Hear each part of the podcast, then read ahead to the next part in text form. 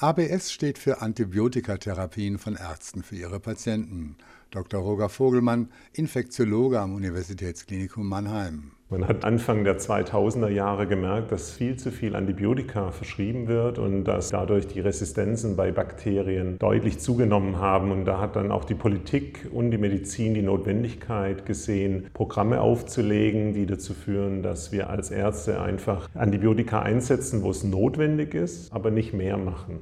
Doch dieses Ziel umzusetzen und auch im Einzelfall richtig zu entscheiden, ist für die Mediziner oft eine Herausforderung. Aber die Programme haben gezeigt, dass man dadurch die Menge der Antibiotika-Verschreibungen bei Patienten reduzieren kann. Dadurch geht es dem Patienten besser und wir haben weniger Resistenzen bei Bakterien. Und dass man als Patient die Antibiotika nehmen muss, bis die Packung leer ist, ist leider eine Falschaussage, die sich aber hartnäckig in den Köpfen hält. Weil auch viele Ärzte einfach sagen, nimm jetzt mal die Packung zu Ende. Das heißt, eigentlich der Pharmahersteller mit seiner Packungsgröße bestimmt die Therapiedauer und das ist wirklich mittlerweile nicht mehr richtig. Wir können viele Erkrankungen deutlich kürzer therapieren mit Antibiotika. Als einfaches Beispiel die Lungenentzündung kann man heute mittlerweile in drei Tagen therapieren. So sind manche Nebenwirkungen wie Allergien oder Durchfälle programmiert, die nach Absetzen des Medikaments meist wieder verschwinden. Aber es gibt auch ernstzunehmende Beschwerden. Eine häufige Nebenwirkung ist, dass man Monate nach der Antibiotikaeinnahme plötzlich Magen-Darm-Beschwerden bekommt, Bauchkrämpfe, Luft im Bauch oder auch Durchfälle, die plötzlich explosionsartig sich entleeren. Um diesen Problemen zu begegnen, hat Dr. Vogelmann vor fünf Jahren zusammen mit Kollegen aus anderen Kliniken